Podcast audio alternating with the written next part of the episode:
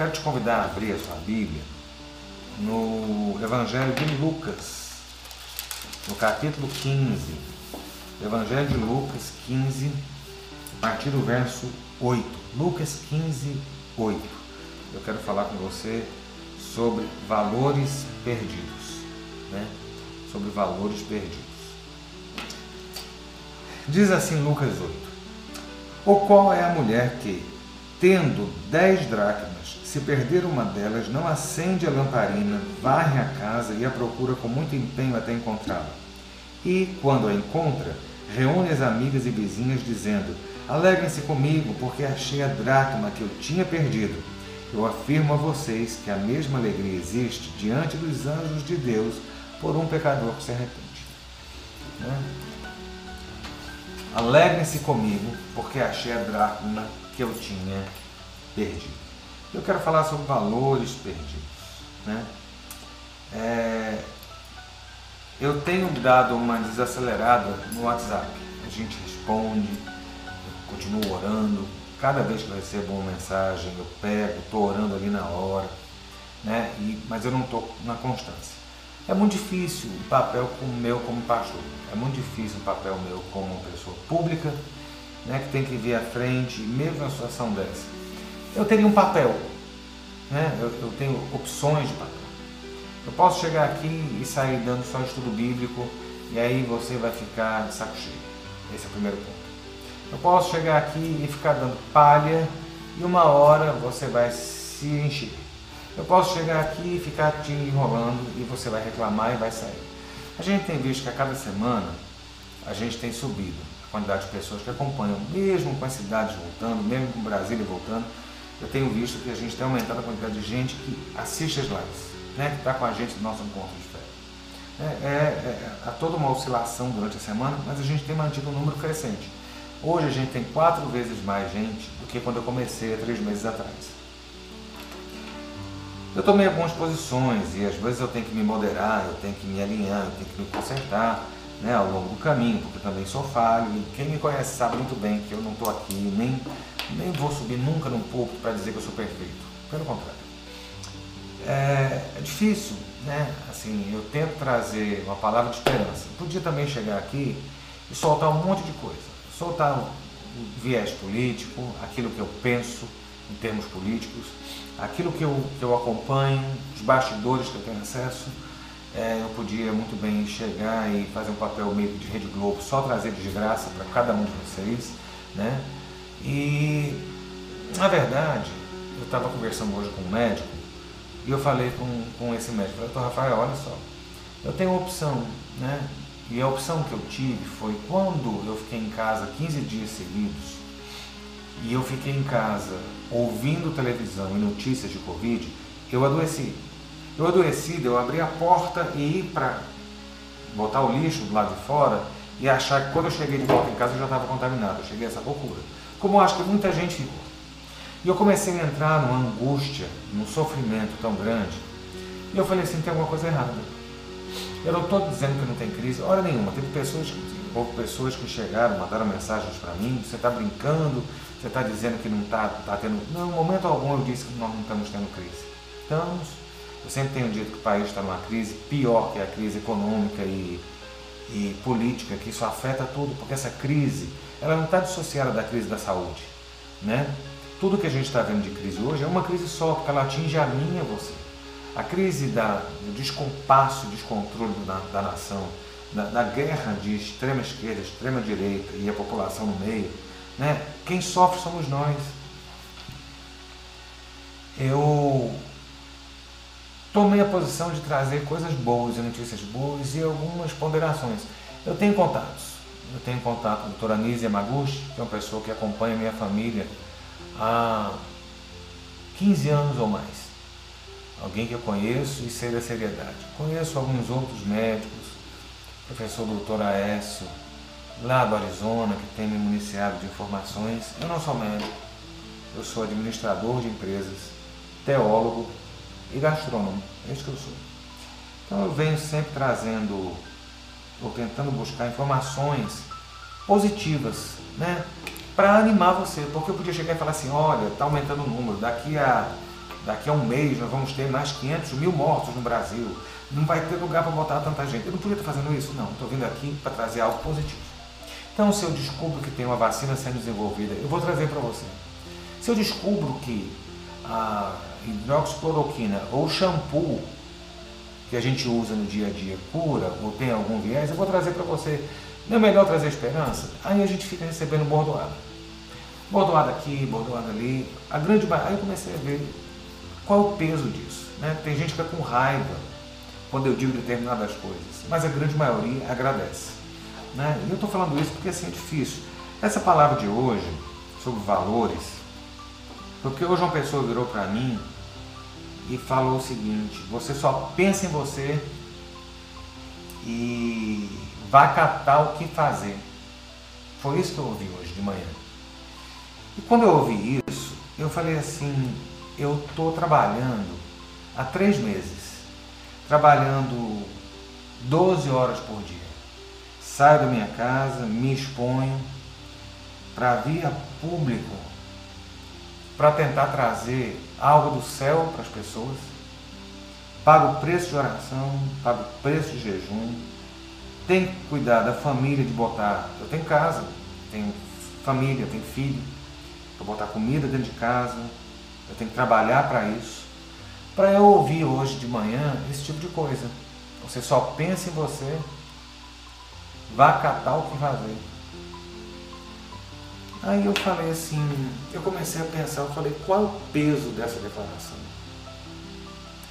engraçado que eu ouvi isso, eu estava com a minha cachorra brincando, e eu comecei a brincar, e eu comecei a dar gargalhada. Eu comecei a dar gargalhada. Sabe por quê? Porque a gente tem que começar a, a, a entender qual é o nosso valor em Deus. Aí eu falei assim, eu estou ralando, eu tenho minhas crises de choro, eu me preocupo com o rebanho, né? eu tento prover a minha família da melhor forma possível para ouvir esse tipo de desafio. E aí eu falei, qual o peso que essa pessoa tem para dizer isso se eu sei quem eu sou? Qual o valor que você tem? É eu te pergunto hoje. Qual o valor que a gente se dá? Né?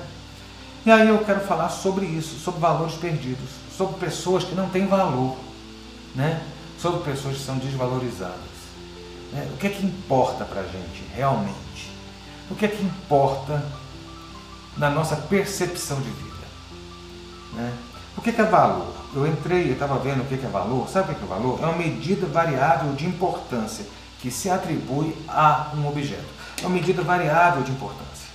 O conceito de valor ele é muito subjetivo. Não é uma coisa muito clara, né? Uma coisa que é valorizada para você pode não ser para mim, e algo que é muito caro para mim pode não ser para você. Você já pensou isso? Tem situações que incomodam profundamente você, e a mim não fazem cosquinha. Tem palavras que me incomodam profundamente e que para você não fazem diferença. Por quê? Porque essa valoração é diferente. Né? Aquilo que tem valor para mim pode não ter, o que tem para você pode não ter para mim. Né? Quanto vale realmente algo? Quanto Uma vez eu vi uma, um pessoal tentando vender um terreno e haviam oferecido esse terreno para a igreja. E esse terreno tinha uma construção pequenininha, minúscula no meio do terreno. E aquilo ali não serviria para nada para a gente. E a pessoa estava pedindo um valor tipo o dobro. Aí eu perguntei na época, isso há uns 20 anos atrás, eu perguntei para a pessoa, mas está muito caro. Ele falou assim, não, mas tem aqui essa construção no meio essa construção pode ser usada por vocês, ela é importante para a gente. Eu falei, mas ela é importante para vocês. É o valor que vocês estão dando a essa construção, que para a gente vai ser derrubada e a gente precisa do terreno vazio. Né? Valores, quanto vale algo? Quanto vale alguém? Quanto vale alguém? Quanto vale um bem? Quanto vale uma pessoa? Né? Depende de quem possui. Depende de quem está com a posse. Depende de quem tem. Quanto vale um real? Meu irmão, deixa eu te fazer uma pergunta. Você tem noção que, é que vale um real? Um real está perdido no, na, na, no console do meu carro. Tem um monte de moedinha lá. Aquelas moedas não têm valor para mim. Né? Porque se eu pegar aquelas moedinhas, elas não dão para comprar basicamente nada. Elas vão ali de troco, vão ficando, ficando batendo ali no console do carro. Né? Que valor tem um real? Mas eu pergunto a você, você tem noção que é um real? Você tem noção que é que é levantar um real? Você tem noção o que é que um empresário tem que fazer para conseguir gerar um real? Você tem noção o que é que uma pessoa que para você no sinal para vender um saquinho de bala por três reais? São três moedinhas. Você tem noção o que é que é um real? Sabe? Depende muito do esforço, depende muito da nossa posição, né? E aí, quando a gente lê esse texto da parábola da dracma perdida, eu quero falar muito rápido com você essa noite o que, é que vem a ser a dracma. A dracma equivale a, a um denário. Né? Se você olhar na Bíblia, também a Bíblia usa denário e usa dracma. A dracma era uma moeda grega que equivalia a um dia de trabalho. Né? Eu estava fazendo a conta aqui antes da, da, da gente começar. Quanto valeria um dia de trabalho com base no salário mínimo? Sabe quanto é que vale? R$ 34,84. Não vale nem 35 reais. 35 reais é, é muito pouco para um dia inteiro de trabalho. Pensa nisso. Né? O que, que você compra com 35 reais? Né? Você vai no McDonald's, aqui perto da igreja, com 35 reais, o que, que você compra? Você compra um lanche, você compra um almoço, você compra um sanduíche com, com algumas coisas a mais. É isso que 35 reais vale. Né? Então, quando a gente pensa quando, nessa parábola, Jesus está dando um exemplo de algo que valia muito pouco. Um, um, uma dracma equivalia a seis óbulos. Um óbulo era uma moedinha que se dava de esmola para mendigo. Ou seja, uma dracma valia seis moedinhas que não tinham valor. Ou seja, a dracma não tinha grandes valores. Né? A unidade dela ela não tinha valor. Né? O valor real daquela, daquela, daquela unidade monetária não tinha praticamente nada, nada, nada, nada, nada de valor. Ela não tinha valor porque ela não era de ouro, ela não era moeda de ouro, era moeda de prata. E prata é extremamente inferior ao ouro, até no nosso dia, naquela época também. Não tinha um valor, ela não tinha um valor real do material, ela não tinha um valor nem relativo, porque ela não era muita coisa. Né? E aí a gente começa a olhar todo o drama, porque é, um, é, um, é uma parábola que tem três, quatro versículos, tem, tem três versículos, mas ela tem uma densidade muito grande quando ela trata de valor. A gente olha, passa batido. Aqui está falando sobre a questão do, do, daquele, do pecador que se arrepende, mas eu quero falar do valor que nós temos realmente. Né? Deixa eu dizer a você, se nós pegarmos a nossa composição, se nós pegarmos quem nós somos, qual o valor que nós temos? Qual o valor que nós temos? E aí eu digo a você, Jesus contou uma história, aliás, os evangelhos contam uma história, Mateus conta uma história de uma mulher cananeia, de uma mulher pagã, de uma mulher que não tinha é, aliança com o povo de Israel. Ela está com alguém enfermo, ela chega para Jesus e ela faz a oração que eu já falei lá atrás no início. Existe uma oração que um amigo meu, certo dia, chegou para mim e falou: Ricardo, já viu o poder dessa oração? Mário mandou mensagem conversando comigo e falou assim: Ricardo, presta atenção. E a oração é: Filho de Davi, tem misericórdia de mim. Aquela mulher chega para Jesus e ela começa a importunar, os seus discípulos viram para Jesus e falam assim: manda ela embora. Aí Jesus vira para aquela mulher e fala assim: olha, não é certo dar aos cachorrinhos o pão dos filhos. Aí aquela mulher vira e fala assim: Senhor, até os cachorrinhos comem das migalhas que caem da mesa do seu Senhor. Gente, parece que é uma humilhação muito grande, né? Mas talvez aquele ali seja um dos exemplos maiores. Porque aquela mulher, ela sabia exatamente a posição dela. Ela sabia que ela podia não ter muito valor para o povo de Israel. O que Jesus estava falando, o que de fato o valor dela não era muita coisa.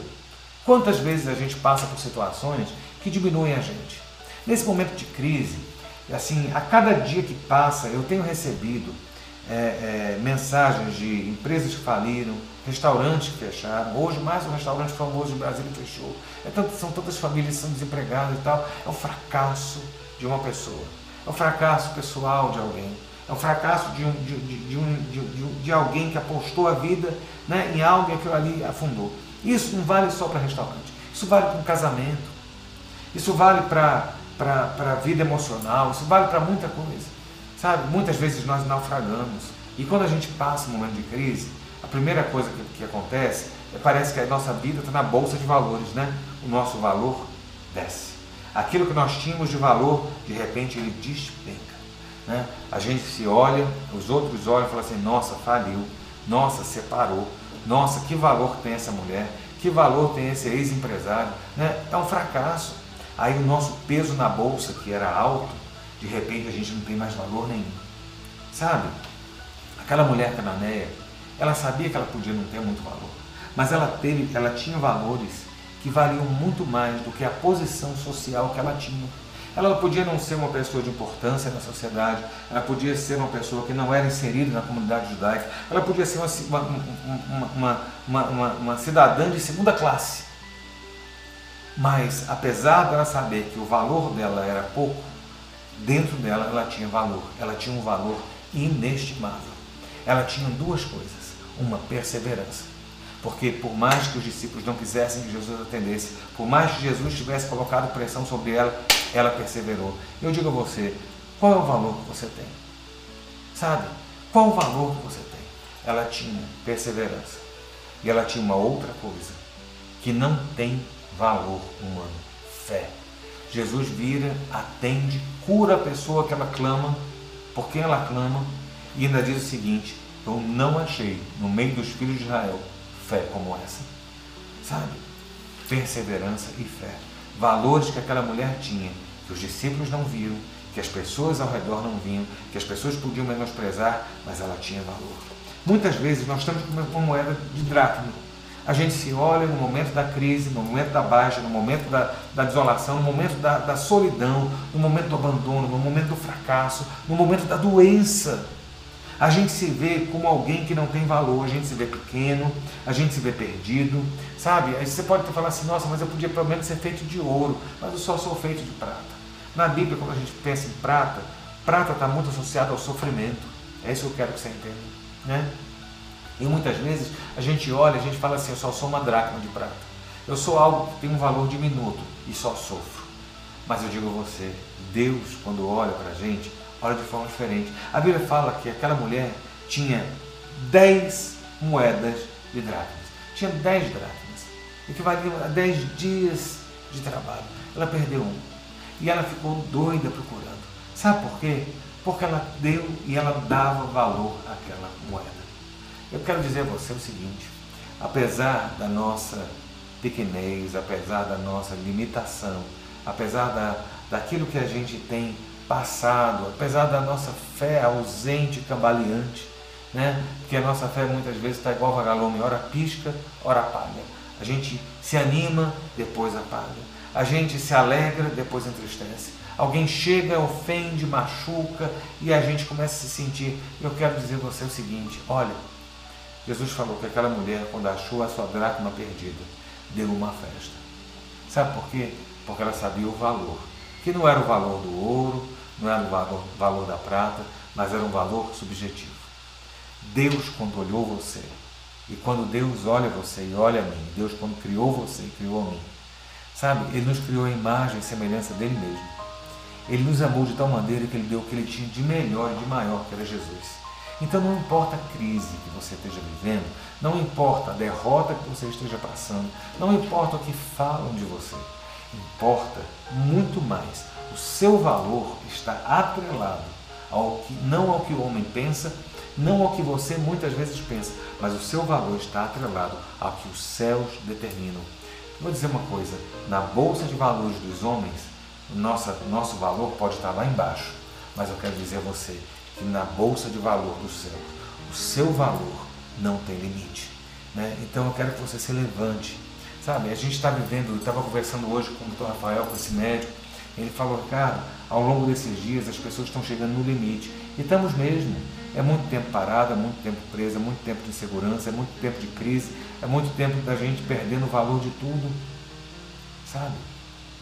Mas eu quero que você hoje se lembre que apesar da pandemia, apesar do desemprego, apesar da mortandade, apesar da crise, apesar da separação, apesar da falência, apesar da tristeza, da angústia, da ansiedade, né? apesar de todas as crises que a gente está vivendo, Deus, quando olha para a gente, nos dá um valor inestimável.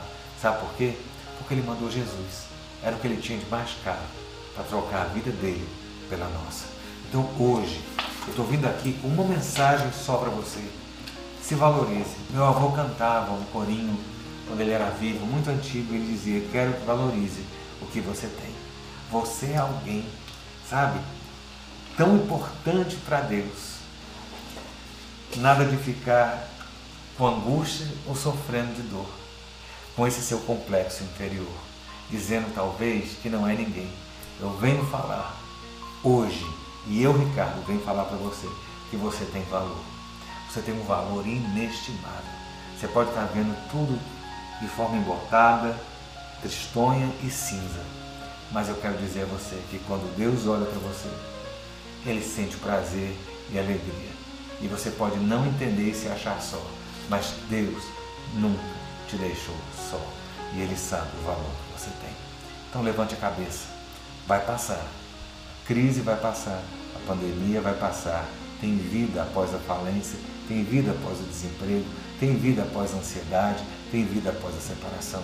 A vida de Deus continua plena em você. Seja como mulher cananeia. Seja firme. Seja perseverante. E tenha fé inabalável em Deus porque Jesus sabe o valor que você tem. Vamos orar? Deus, nós te louvamos nessa noite. Mais um dia. Mais um dia, Deus, que o Senhor nos dá de vida. Mais um dia que as janelas dos céus se abriram e renovaram sobre nós promessas, bênçãos. Ó Deus, mesmo no meio desse caos, o Senhor tem nos colocado de pé.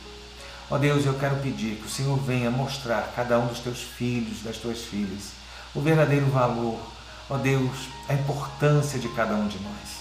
Não importa o que as pessoas falam, o que as situações tentam demonstrar, o que o diabo tente desmoralizar, importa. Importa mesmo, Deus, aquilo que o Senhor pensa, aquilo que o Senhor deseja, aquilo que o Senhor planeja e aquilo que o Senhor nos dá de valor.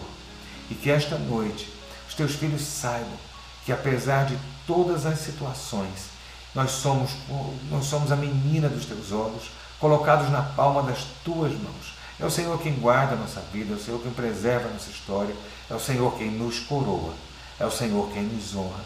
Ó Deus, eu quero pedir a tua bênção e a tua proteção sobre cada vida, sobre cada família nessa noite, no nome de Jesus. Amém.